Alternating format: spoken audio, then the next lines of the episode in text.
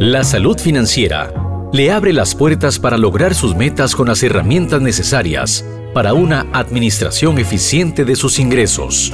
Por eso, de la mano de personas expertas conozca Finanzas en Forma, una producción de Noticias Monumental.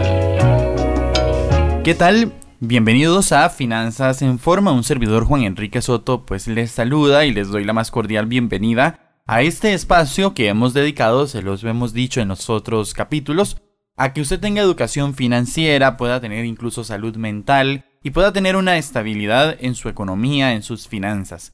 Hoy vamos a hablar de educación financiera, pero usted me va a decir cómo. Si ese fue el primer capítulo, educación financiera, ok. Hoy se lo vamos a dedicar a los y las emprendedores y emprendedoras de nuestro país. Esas personas que deciden tener un negocito y que tal vez no han recibido la educación financiera para tener eh, las herramientas necesarias y poder enfrentarse a lo que es un mercado laboral que tiene muchas aristas, una competencia, eh, poder colocar su producto, etc. Entonces abrimos este espacio, este capítulo, para educación financiera para emprendedores y nos acompaña doña Katia Chávez, que es jefe de educación al consumidor del Ministerio de Economía, Industria y Comercio. Doña Katia, bienvenida a Finanzas en Forma. Muchas gracias, Juan Enrique, eh, por invitarnos a su programa. En realidad para nosotros eh, de parte del Ministerio de Economía, Industria y Comercio es una oportunidad bastante eh, relevante para llegar con este mensaje sobre el tema de finanzas. ¿Qué es tan importante? Por supuesto que sí. Doña Katia, vamos a dedicarle este podcast a los emprendedores y yo por eso me voy a, asumir un rol como de que si yo fuera a ser un emprendedor. Entonces yo voy a vender churros de ahora en adelante, eh, ese va a ser mi negocito. ¿Tienen los emprendedores en Costa Rica dónde acudir para tener educación financiera en el MAKE? ¿Hay algo específicamente dentro del ministerio a donde yo con mi emprendimiento pueda acudir y aprender sobre educación financiera? Sí, en efecto, vamos a ver, creo que es importante contextualizar la conversación que vamos a tener eh, esta tarde en virtud de que hay que hacer una referencia que es importante que es el dictado del decreto ejecutivo 41.546, Ministerio de la Presidencia, MAKE. Este decreto ejecutivo data de hace más de tres años, se promulgó en enero del 2019 y ahí, en ese momento, pues se dictó eh, una política pública, que yo creo que es importante que la gente entienda que el Estado como tal eh, ha emprendido acciones positivas en virtud de que la educación financiera se declaró de interés prioritario en Costa Rica a través de esa acción que se emitió en ese momento, ¿verdad? Entonces, eh, a partir de ese momento, el Ministerio de Economía, Industria y Comercio ha tomado un rol que me parece que es eh, preponderante en el tema de la educación financiera. Como usted bien indica, no solo para los emprendedores y pymes, porque acuérdese que también tenemos el sombrero de eh, informar y educar a la población en general, que esto es algo que yo creo que hay que poner sobre la mesa, en el sentido de que la educación financiera es para toda la población y la educación financiera es inclusiva. Entonces, cuando hablamos de que la educación financiera es inclusiva, estamos diciendo que incluye niños, niñas, adolescentes, jóvenes, eh, hombres y mujeres en general, hombres y mujeres emprendedoras, como usted bien lo indicó ahorita, eh, poblaciones vulnerables, como son los adultos mayores, como son las poblaciones indígenas, como son eh, las poblaciones desplazadas o refugiadas en nuestro país. ¿Y esto por qué lo digo? Porque a lo largo de, todos años, de estos años hemos eh, logrado construir alianzas, porque la estrategia de educación financiera funciona con aliados. Eh, y hemos tejido como una red de apoyo con todos estos aliados, que están los bancos públicos, bancos privados, cooperativas, eh, financieras, em, asociaciones solidaristas, ¿verdad? Que cuando yo cuento esto eh, en espacios, la gente se sorprende, ¿verdad? Entonces muchas de estas eh, entidades que nos acompañan en, esta, en estas acciones de construcción eh, tienen proyectos para los emprendedores y para las pymes. Lo bueno que tiene la estrategia de educación financiera es que nosotros de previo revisamos el contenido de todas esas informaciones eh, que le van a bajar a los diferentes públicos meta. Y sí quiero aquí decir que no es una plataforma para vender productos financieros. ¿Verdad? Y eso es muy importante que lo tomen en cuenta. ¿Por qué? Porque uno de los principios que informa la educación financiera en Costa Rica es justamente el tema de alfabetización financiera. La alfabetización financiera se concibe como em, todas esas eh, acciones que permiten educar a las diferentes poblaciones y para eso Ahora yo le mencioné cuáles eran los públicos meta, entonces tengo que modificar el lenguaje de acuerdo con el público meta. Tengo que modificar el, el mensaje de acuerdo con el público meta. No es igual hablarle a un niño de ahorro que hablarle a un adulto mayor o que hablarle al funcionariado público, por ejemplo. Claro, entonces yo puedo eh, resumir de que Costa Rica está impulsando ya una estrategia de educación financiera que abarca a muchas personas, prácticamente a toda la población, con diferentes mensajes, incluyendo a los emprendedores, que es con los que nos vamos a enfocar en este, en este episodio de Finanzas en Forma. Yo le quería preguntar, doña Katia, yo como emprendedor, eh, a veces resulta complicado, ¿verdad? Conversar tal vez con autoridades de las instituciones, etcétera, y hoy estamos siendo esa herramienta de, entre el emprendedor y una funcionaria del MAKE. Entonces, ¿qué, ¿cuáles son los dos, tres primeros pasos que, un emprendedor debe tomar dentro de su educación financiera para avanzar y para tener pues su negocito o su pyme, etcétera. Claro, vamos, desde esa perspectiva lo primero que tiene que conocer una persona de, que quiere, que tiene una idea para desarrollar, yo creo que por ahí tenemos que, empezar, ¿verdad? Tiene una idea para desarrollar eh, una actividad productiva, porque en el fondo, digamos, lo que quiero generar, ver cuánto tengo que invertir para generar cubrir con los gastos y generar una ganancia. Pero el tema aquí no es solo es hacer esa etapa, cumplir con esa etapa, sino cómo hago que dure. Claro. ¿Verdad? Que permanezca en el tiempo. Entonces sí es muy importante que este tipo de emprendedor primero conozca cuáles son todas las virtudes de llevar su idea a algo más permanente como ser una micropyme o una pyme. En la mayoría de las, de, los, eh, de las ideas de negocio que se desarrollan y que están inscritas en el Ministerio de Economía, Industria y Comercio son micropymes. Y es muy importante, digamos, que son ideas que, que son ideas que pueden desarrollarse, pero adicionalmente el hecho de que se formalicen, ¿ves?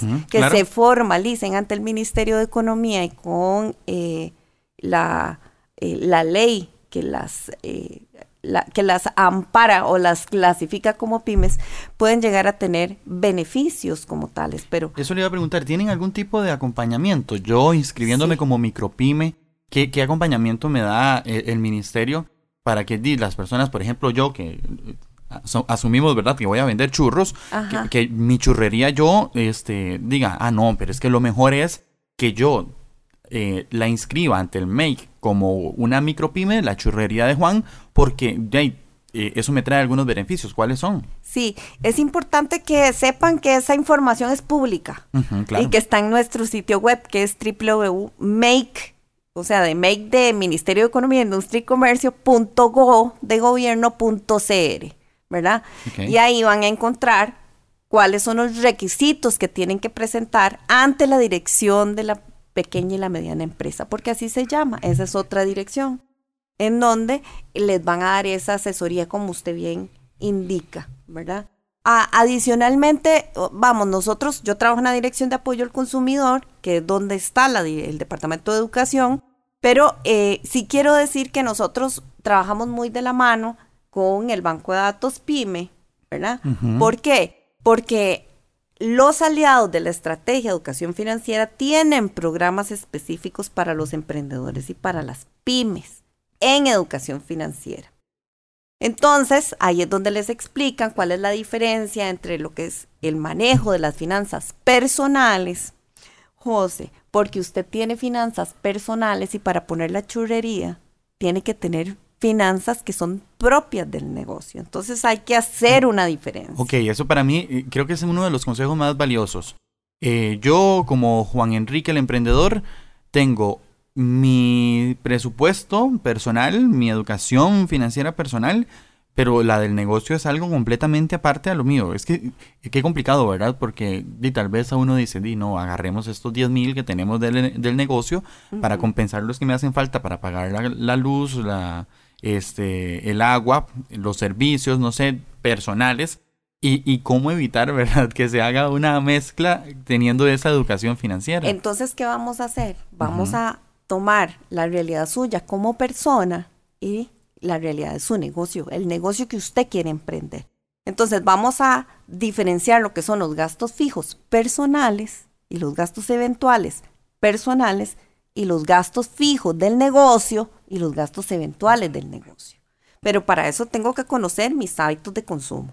es muy importante. Entonces, si no puedo yo desligar una cosa de la otra y de hecho en uno de los materiales que hemos eh, diseñado para las pymes, que lo encuentran también en, el sitio web de consumo, que también es del MAKE, que es www.consumo.go.cr. Y en el apartado de educación hay una pestaña de educación financiera. Y si se van al final, van a ver las guías de educación financiera que nosotros hemos diseñado en el marco de la estrategia, que son materiales que son gratuitos y totalmente públicos, ¿verdad? Y ahí hacemos esa diferencia. ¿verdad? En donde les explicamos una cosa es su realidad como persona y otra cosa es la realidad de su negocio. Y entonces hay que hacer ese escrutinio, ¿verdad? De diferenciar, bueno, yo tengo que pagar alquiler de la casa. ¿Y cuánto me cuesta el alquiler del negocio? ¿Verdad? O estoy trabajando desde la casa. Es otra cosa también. Es otra cosa totalmente. ¿Verdad? ¿Cuáles son los insumos que necesito para, para hacer los churros? Usted me tiene que decir, digamos, cuál es su su capacidad de venta de los churros. ¿Usted vende churros todos los días o solo vende churros los fines de semana?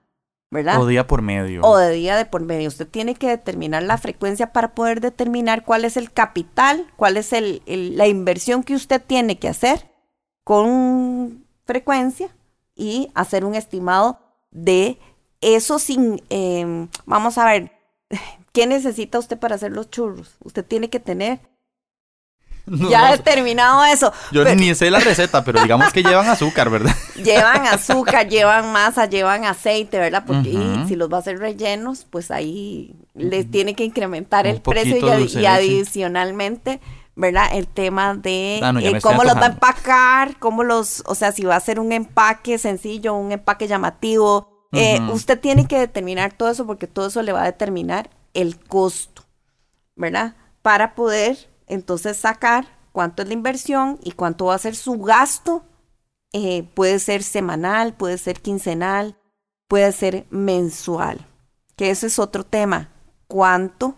¿Cuáles son los ingresos que usted tiene y cuál es la frecuencia? Ese es el otro consejo para poder conocer bien sus hábitos cuánto me ingresa. Ahora se habla de economías multiingreso, porque no solo hacer churros, usted también tiene otra actividad, ¿verdad? Vendo la salsita por aparte y tiene su... Bueno, no, se dedica a vender perfume los fines de semana, qué sé yo. Eh, hablemos, digamos, de ese tipo de economías que ahora son muy frecuentes en nuestro país, ¿verdad?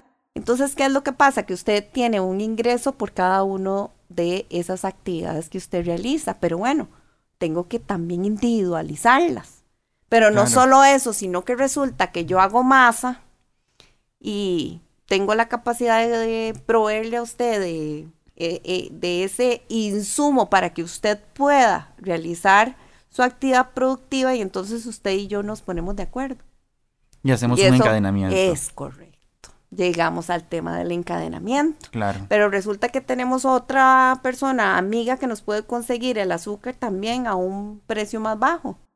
Y entonces...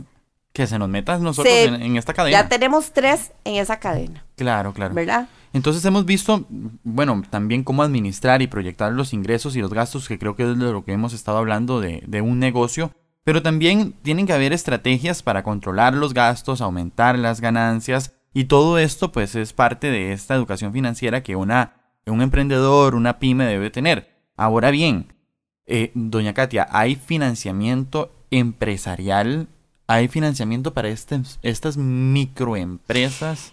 Vieras que ahí me parece muy importante su pregunta, Juan Enrique, en el sentido de que, eh, digamos, nosotros hemos, como Ministerio de Economía, eh, se han hecho estudios para ver cómo se financian las, Exactamente, las, pymes, ajá, las micro y las pymes. Y vieras que eh, recuerdo un estudio en el que se mencionaba que eh, habían muchas de estas se financiaban a través de la tarjeta de crédito. Y voy a aprovechar para dar aquí un consejo en el sentido de que hay créditos que son blandos y que tienen mejores condiciones para que puedan desarrollar su negocio y no necesariamente un crédito, digamos, de eh, revolutivo como el de la tarjeta de crédito, que adicionalmente nosotros en la, en la, en la primera y en la segunda guía desarrollamos en qué consiste el crédito de la tarjeta de crédito, que es eso, revolutivo, es un préstamo, o sea, ni siquiera es del consumidor, o sea, en realidad el consumidor le dan una tarjeta y le dicen, o el tarjeta abierta y le dicen, usted tiene un disponible de mil dólares, pero ese disponible tiene condiciones para ser utilizado, pero además yo tengo que saber que como es un crédito revolutivo, yo, lo ideal es que yo lo pague al contado y que, las, y que, sepa leer el, el, estado de cuenta y que conozca cuál es la fecha de corte, cuál es la fecha de pago de contado y que lo ideal no es pagar el mínimo, porque si usted paga el mínimo, entonces le van a cobrar intereses de ese periodo y usted si sigue utilizando la tarjeta va a acumular todo eso que dejó pendiente al mes siguiente. Y al, eh, digamos, arrastrarlo, su deuda con la entidad financiera se va a incrementar y por lo tanto, eh, si no le pone un control, digamos, a ese tipo de consumo, entonces se puede convertir en lo que nosotros llamamos el fenómeno de la bola de nieve. Claro que este, va a llegar un momento en que la utilización, digamos, inadecuada de este instrumento, que de por sí bien utilizado puede darle beneficios, eh, puede ser un problema serio en su presupuesto y en el de, por supuesto, el del negocio. De hecho, nosotros en el capítulo anterior estábamos hablando de endeudamiento responsable y le quitamos esa máscara de, villana de la tarjeta de crédito. Correcto. Porque con un adecuado uso entendemos de que más bien le podemos sacar provecho a los beneficios que tienen. Pero me llama mucho la atención esta, este resultado que usted me, me indicaba de los estudios que realiza el MAKE sobre el uso de tarjetas de crédito en micro este, empresas. Porque de ahí es muy fácil yo decir, mira, tengo una tarjeta de crédito por mil dólares y necesito hacer una inversión de mil dólares para empezar los churros. Y ahí están, ahí están disponibles, están nada más a, que yo pase la tarjeta. Sin embargo, nos decía usted que tiene, hay que tener una educación financiera para poder utilizarlo y saber que tiene que haber un retorno. Que es ahí lo más importante, más bien buscar qué opciones en el mercado me ofrecen las entidades financieras para desarrollar mi negocio para las pymes, que son, por lo general, tienen, digamos, condiciones, como le mencionaba, mejores condiciones que las de una tarjeta de crédito. Ahora, también pueden consultar, aquí voy a hacer un, comercial, el anuncio. de que pueden como, eh, consultar el estudio comparativo que hace el Ministerio de Economía, que también está seguida en el sitio web www.make.go.cr, en donde pueden consultar la cantidad de plásticos que hay en el mercado, la cantidad, o sea, el, el, interés que cobran en cada una de las tarjetas. Y esto le va a permitir, digamos, ver cómo se comporta el mercado. De modo tal que le puede permitir eh, escoger una entidad que mejor le convenga y no necesariamente para invertir en su negocio, aunque hay gente que puede tener tarjetas para comprar insumos para el negocio. Sí, claro. Pero el tema es, si usted quiere despegar su negocio, hay créditos que tienen mejores condiciones y que le va a permitir, em, digamos, ofrecer eh, quizás eh, beneficios que no conocía que existían en el mercado.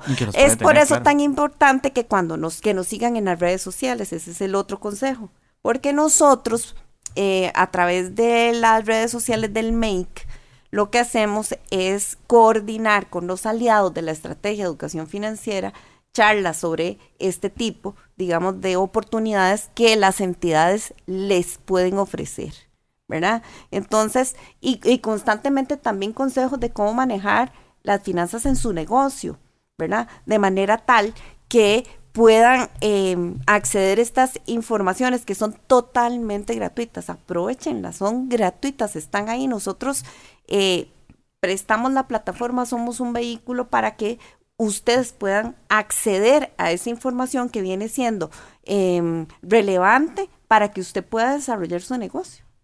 Doña Katia, hay algo que me llama mucho la atención y yo creo que usted lo mencionó hace, hace unos minutos, pero quiero hacer énfasis en ese tema, que es el tema de la diversificación, la importancia de no depender de un solo ingreso y cómo lograr no depender de un solo ingreso a nivel del negocio, ¿verdad?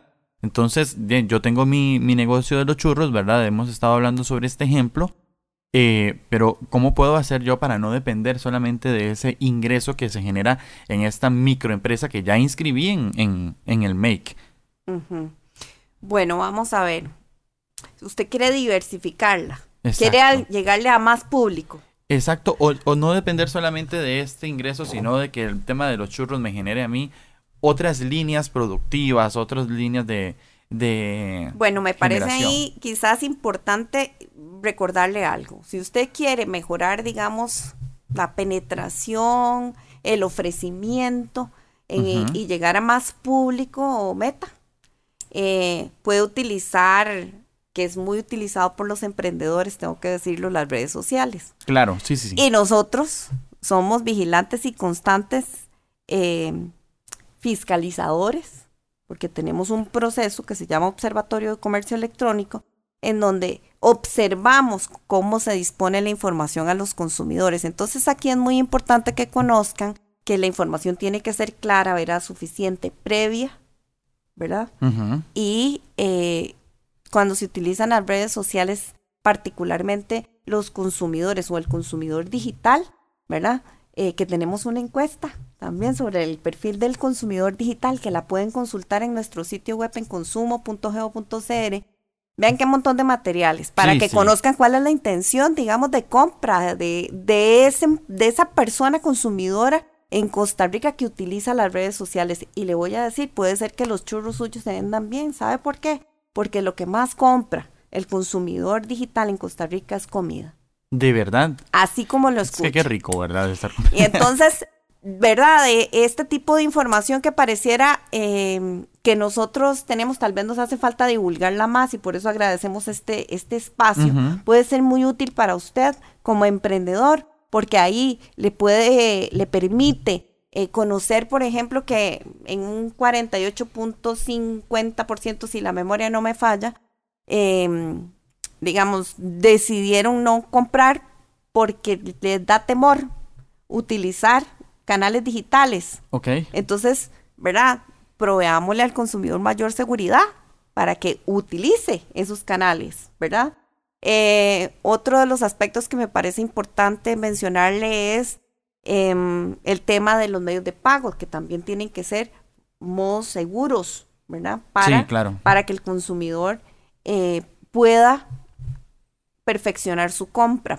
Otro aspecto importante que quizás aquí eh, pueden tomar en cuenta todos los emprendedores es el tema de los plazos de entrega, que es uno de los aspectos más denunciados por los consumidores ante la Comisión Nacional del Consumidor por incumplimiento de contrato, porque no recibe la cosa en el plazo que le informaron. Y me devuelvo al principio de que la información tiene que ser clara, ver así suficiente, porque es uno de los aspectos que más resiente el consumidor digital. ¿verdad? Y en términos generales es un, es un derecho que tienen los consumidores de manera transversal y por lo tanto es un, una obligación. Otra cosa que me preguntan mucho es, ¿un emprendedor que vende churros es em, comerciante? La respuesta es sí. Ok. Porque lo hace de manera habitual, ¿cierto? Exactamente. Entonces, eh, le aplica la normativa de protección al consumidor, ¿verdad? Y eso es algo que tienen que conocer para poder desarrollar su negocio.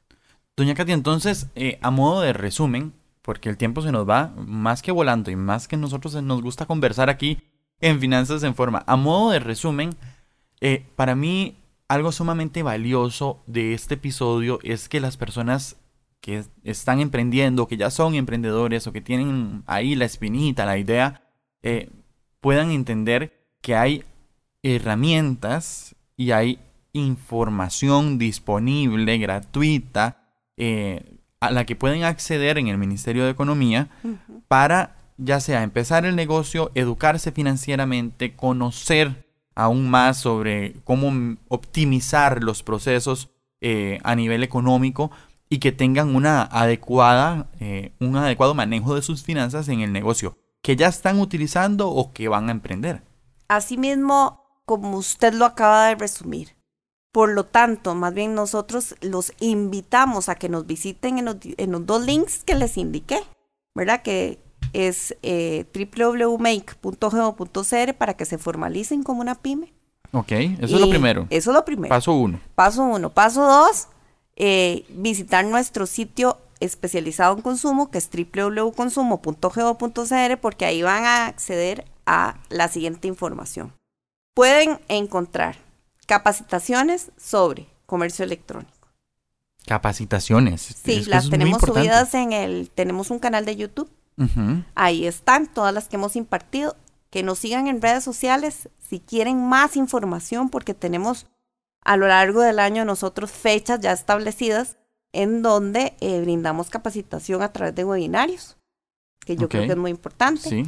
Eh, tercero, en esos webinarios ustedes pueden darse cuenta de casos reales resueltos por la Comisión Nacional del Consumidor, acompañados de una explicación que yo doy de parte de, parte de la eh, de la especificidad técnica, digamos, de lo que es la ley y cómo tiene que asumirse y cumplirse. Pero en palabras sencillas para que logremos el objetivo de que la gente aprenda.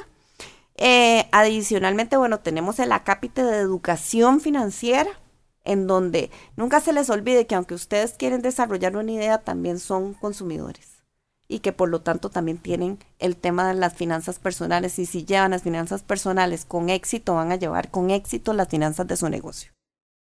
Por eso, en las guías de educación financiera, que les mencioné que también están ahí, pueden eh, leer ambos perfiles, no solo el de las pymes, porque lo tenemos, y también hablamos de consorcios, que otro día podemos desarrollar ese tema. Claro. ¿Verdad? que es eh, tener relaciones comerciales, no solo aliados comerciales en el mercado nacional, sino también en mercados internacionales. Pero ya eso es tal vez un poquito más... Eh, elaborado, ¿verdad? Y estamos ahí hablando de importar los churros a, ¿Se imagina, a todo Centroamérica. Yo me, los llevo a Europa, ¿usted qué cree? Exactamente.